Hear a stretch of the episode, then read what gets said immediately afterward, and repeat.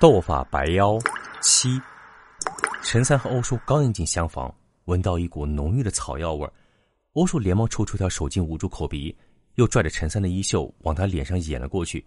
陈三见状，立刻明白了，欧叔是担心这草药的气味是什么迷药，他没有多说，立刻屏住呼吸，用衣袖掩住口鼻，转身就要夺门而出。可陈三身子刚一晃动，孙仙公开口道：“没事的，这气味是我身上伤处敷的草药，你们不要多想。老太婆眼神不好，看不清，你们能不能走近一些？”孙仙公话音刚落，欧叔在后面拉了一下陈三的衣襟，让他不要急着出去。随后，陈三看到欧叔拿开了捂着口鼻的手巾，在空中细细又闻了几下，对陈三低声说道。好像确实只是普通草药，没什么大碍。听了这话，陈三也暂时定下了心。再往屋里一瞧，发现一张床上坐着一个人影。这时，那人影冲他们招了招手，说道：“走近些来，我知道你们肯定不是本地人，我就想问问你们，这大晚上的造访老太婆这里，所谓何事啊？”陈三问也，没有别的办法。只能硬着头皮和欧叔朝孙兴姑的床边走了过去。待两人走近了，这才发现，一个乡村老妪在床上半躺半卧着，双目微闭，只是侧着耳朵对着他们。陈三这时才突然意识到，这孙仙姑的眼睛居然是看不见的。欧叔这时也发现了孙仙姑的异样，他问道：“您这眼睛不方便？”孙仙姑闻言一笑，回道。如果你们觉得这屋里太暗，想点个灯，就自便吧。老太婆，我的眼睛到了夜里就看不见东西了，大白天也只有太阳最好的时候才能看到身边人的大体轮廓，和瞎了没啥两样。所以这油灯啥的我也用不上，不知道搁哪儿去了。你们受累自己找找好了，但是别从外面供桌上拿。白将军知道了，他会不高兴的。陈三听着孙仙姑的话，随手拉过一张椅子，坐到他床边上，低声问道：“您提前就知道我们要来，为什么我感觉你好像在等我们？”孙仙姑闻言，面带微笑道：“刚才你们那个朋友在外面时候，我就听到了。不过他是用的什么法子，让那些狗都不叫的？那都是些畜生。”一心只知道保家护主，也没做错什么，希望他没有伤到那些狗。巫术闻言回答道：“您放心，就是下了点药，那些狗今晚睡一觉，明天就好了，不会伤到他们的。”孙仙姑听了点点头，自言自语道：“那就好，那就好。”陈三这时好奇的问道：“您说您刚才听见外面有人，而且您听出来？”外面的人不是我们。孙仙姑笑了几声，回答道：“我这眼睛坏的已经有年头了。这人的眼睛啊，一旦不好使了，耳朵自然就变得好了。外面狗突然不叫了，我只要稍微一用心，外面有没有人走动，我怎么会听不出来呢？而且每个人的脚步声都不一样，你们脚步声不是我们村里人的。”而且跟之前外面要狗的人也不一样，所以我猜你们至少有三个人。孙仙姑这几句话把陈三说的没了言语，好半天才回过神来，他问道：“既然仙姑您这么神通广大，那您不妨猜一下，我们此次前来是所谓何事？”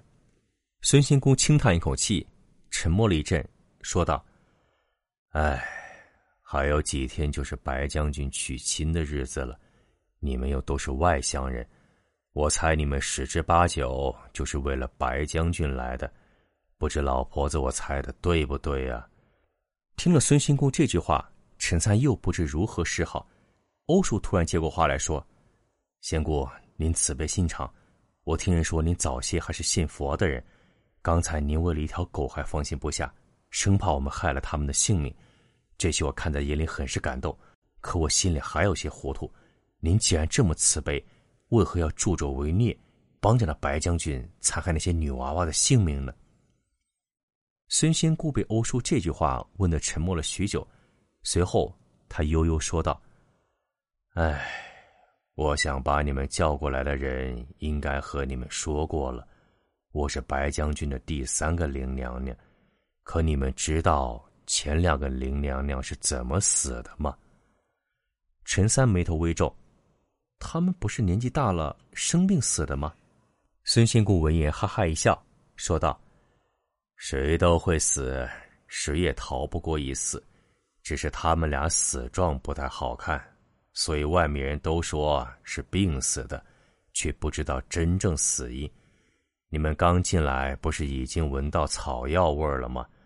你们觉得我敷草药又是为了什么？不瞒你们说，我后背上已经长了不少恶疮。”用不了多久就会扩散全身，到那时也就是我寿终之日了。之前两位林娘娘也和我一样，死的时候全身皮肉几乎都烂完了，大热天的，隔着几丈远都能闻到他们身上那股恶臭味你们刚才问我为什么要助纣为虐，你们以为我想这样吗？因为这些恶疮。我已经几个月没睡过一个踏实觉了，一想起那些经由我手中死去的姑娘，我有时都在想，这是不是就是我的报应？可如果真是报应，其他两位林娘娘为什么也和我一样呢？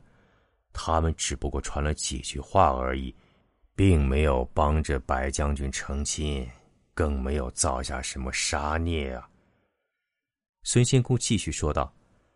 早些年，我家里也算是一个大户，后来家道中落，嫁给渔民为妻，我也没什么怨言。女人嘛，嫁鸡随鸡，嫁狗随狗，这都是命。可我嫁过来没过几年好日子，男人打鱼时帆船淹死了。我也知道白将军是我们这的乡神，我不明白为什么家里供着白将军，他却不保护我们家。结果让我男人还淹死在了水里，所以我那时在外面也抱怨过白将军几句，别人怎么劝我都没听。没几天，我眼睛得了急症，整个眼睛都白了，也看不清东西了。乡里们都说是我得罪了白将军，是他在惩罚我的不敬。可我想，为什么是我受到惩罚呢？白将军是神呐。他受了我们供奉，却没有给我们庇护，做错事的难道不是他吗？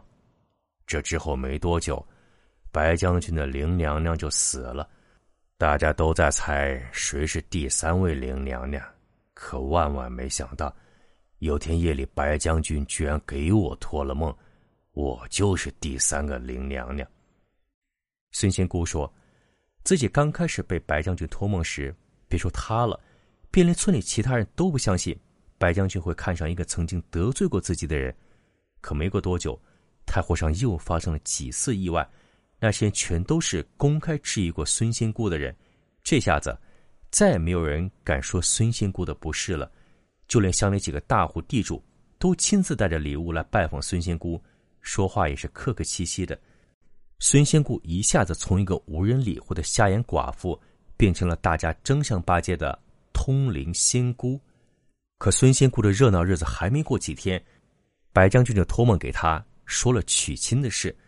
结果这时孙仙姑和村民们一说，又是一场轩然大波。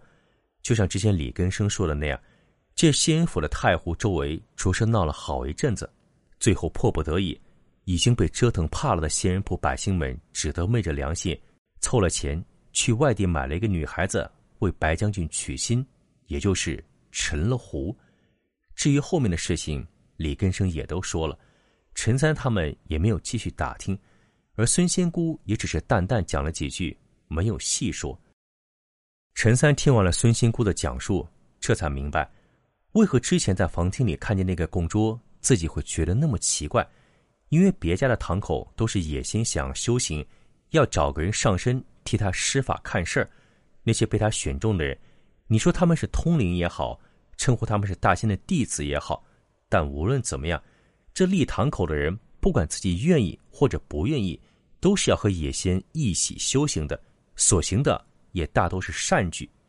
然而，孙仙姑的这个堂口，很显然，并非是白将军想做善事、要修功德才立起来的。而他在找人做自己的灵官时，也显得很随意。听孙仙姑的表述，好像白将军是随便找个人来充当自己的舌头，舌头一死，立马重新再换一根舌头，压根从来没为自己这些灵娘娘多想过。按照孙仙姑现在和之前两个灵娘娘身上长的恶疮来看，很明显。就是阴邪侵体，毕竟不是每个人的体质都能充当野仙的通灵者的。